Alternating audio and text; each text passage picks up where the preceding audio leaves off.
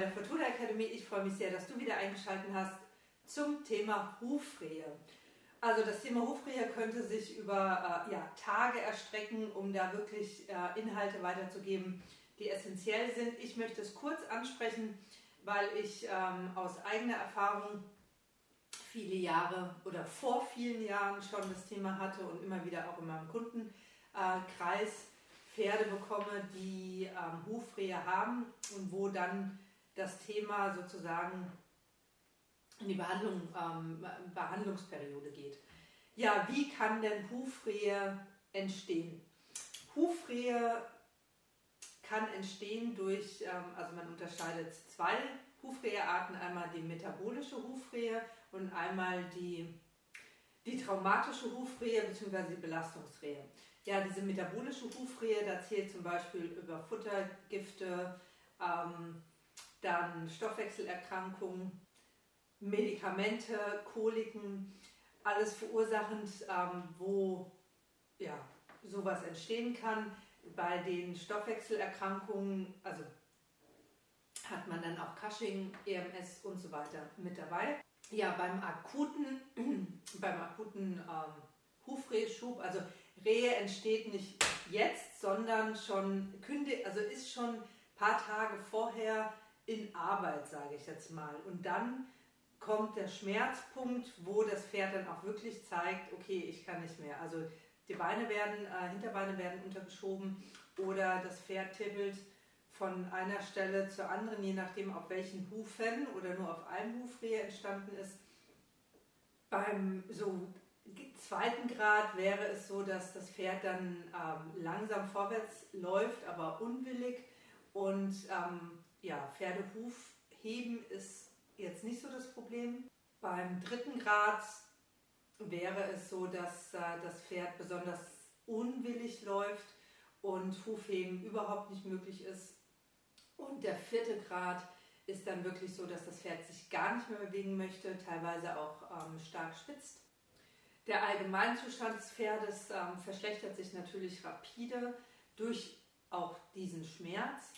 Und ähm, ja, also die meisten fangen dann auch an zu schwitzen ähm, oder kriegen Kreislaufherausforderungen. Die Schmerzen bewirken dann natürlich auch die Ausschüttung von Katecholamin. Es wird aus dem Nebennierenmark Katecholamin ausgeschüttet, was auf den Hufbeinträger sich kapillar zusammenziehend wirkt. Ja, das Ausmaß ist dann ähm, ja, zwischen gering bis äh, hochgradigen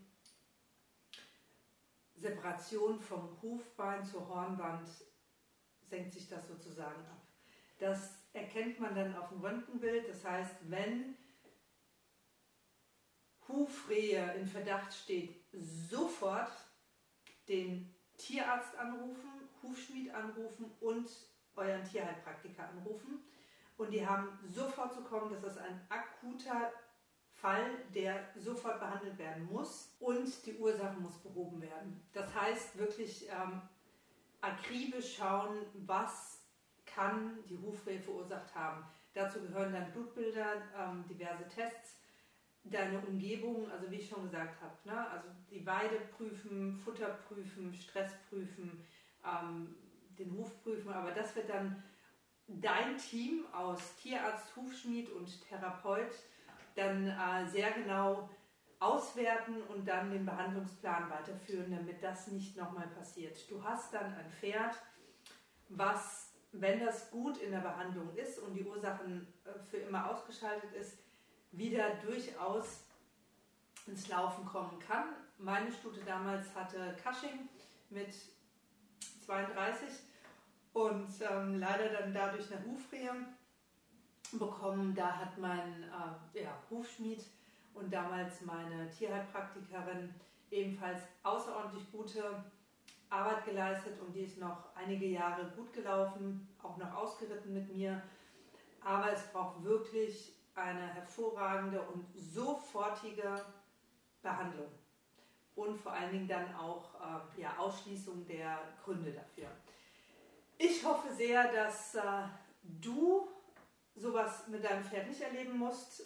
Und äh, wenn doch, dann gebe ich dir jetzt noch meinen Tipp für dich, und zwar die Konstanze Rasch hat äh, ein ganz hervorragendes Buch, Diagnose Hufrehe, empfehle ich auch jedem Hufschmied und Tierarzt, ähm, geschrieben, wo wirklich eindringlichst, eindringlichst auf vielen, vielen Seiten viel Wissen und Inhalt weitergegeben wird und ähm, das in einem Buch. Ja, da kann man sich vieles mit ersparen, wenn man das Wissen ähm, dann für sich nutzt. Ich wünsche dir und deinem Pferd alles erdenklich Gute und freue mich sehr, wenn wir uns hier wiedersehen.